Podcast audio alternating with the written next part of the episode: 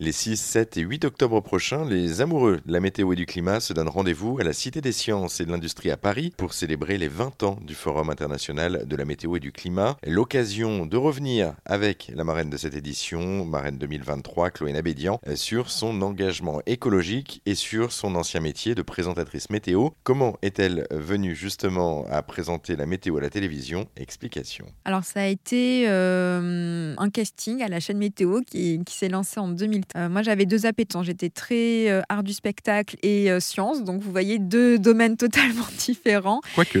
Oui, quoique. On peut les lier et j'espère pouvoir les lier un jour. Mais du coup, je travaillais sur ces deux domaines en parallèle parce que j'ai toujours été fascinée par les phénomènes un peu exceptionnels de la nature. Donc, quand ce casting à la chaîne Météo est arrivé, je me suis lancée. Par miracle, j'ai été prise alors que j'avais pas d'expérience. Et le coup de foudre après pour ce, domaine-là est, est arrivé à ce moment parce que je me suis rendu compte que tout était lié à la météo, tout notre quotidien que tous les gens en fait euh, étaient guidés finalement par cette météo et je me suis rendu compte de l'autoroute énorme qu'il y avait pour parler de ce sujet différemment, que c'était bien au-delà des prévisions qu'on pouvait faire, mais qu'on pouvait vraiment parler d'un point de vue euh, santé, économique, ça pouvait être lié au voyage, au sport, enfin ça pouvait vraiment être lié à plein plein de choses. Et donc mon amour pour la météo est vraiment arrivé à ce moment-là. Et après, euh, j'ai continué à travailler sur le sujet quand je suis arrivée à iTélé dans un point de vue plus climat, puisqu'il y avait la COP21 qui est arrivée à ce moment-là. Et donc là, je me suis vraiment rendu compte en travaillant sur le domaine de tout ce que ça impliquait. En plus, au fur et à mesure des années, je voyais ces vigilances qui devenaient de plus en plus nombreuses et toujours plus de vigilance orange, de plus en plus de vigilance rouge. À force de parler avec des chercheurs, euh, les prévisionnistes, on se rendait compte que quelque chose était en train de se passer. Et c'est vraiment effectivement au fur et à mesure que cette conscience-là euh, est arrivée jusqu'au moment où je voulais euh, vraiment m'y dédier totalement pour pouvoir informer aussi le grand public de tout ce qu'on n'entend pas forcément et justement d'apporter plus de décryptage et de solutions sur ce domaine. Je voulais juste revenir également sur votre ancien métier hein, rapidement. Euh, fin 2022, vous avez décidé de quitter le plateau météo pour aller sur le terrain. C'est quoi ce métier de, de présentateur, présentatrice, en l'occurrence météo? Comment ça marche? Qu'est-ce que c'est? Comment ça se fabrique un bulletin météo? Alors c'est un métier qui est très complet. Euh, ce qu'on ne sait pas, c'est que même aux États-Unis, ils disent qu'ils sont des producteurs. Parce qu'en fait, on produit vraiment 10 minutes euh, d'informations par jour et on doit coordonner tout ça avec une équipe de 10 personnes. Donc en fait, on est vraiment dans un job assez important puisque voilà, dès, dès le matin, on fait une veille euh, sur toute l'actualité en France et à l'étranger de ce qui est en train de se passer. On fait un point avec les prévisionnistes qui, eux, donnent des prévisions effectivement sur les 7 jours qui arrivent pour voir comment ça se passe, qu'est-ce qui évolue, quels sont aussi les temps forts dont il faudra vraiment euh, parler. Et une fois qu'on a tout ça, on essaie de développer, c'est ce qu'on a fait effectivement euh, beaucoup à France 2. on a commencé par ça, par un journal météo pour apporter plus d'informations, plus de décryptage sur tout ce qui est en train de se passer, avec en plus des vidéos pour montrer une petite fenêtre sur le monde. Et au fur et à mesure, on a parlé davantage aussi de sujets euh, liés au climat grâce à ces vidéos. Et on avait quand même 3 euh, minutes à 20h40 pour pouvoir euh, en parler. Donc ça laissait beaucoup de temps pour faire beaucoup de choses. Et quand il y avait des, choses extrêmes qui arrivaient, on faisait un bulletin vraiment dédié uniquement sur ça. Et c'était extrêmement intéressant. Et les retours qu'on avait, c'était que ça pouvait justement apporter beaucoup d'informations et que ça plaisait au public. Donc on a continué, on a augmenté de 4 points notre audience en l'espace de 4 ans lorsqu'on a lancé ce journal météo c'était vraiment important. On a gagné un million de téléspectateurs. Donc ça a montré tout l'intérêt du public justement sur ce sujet.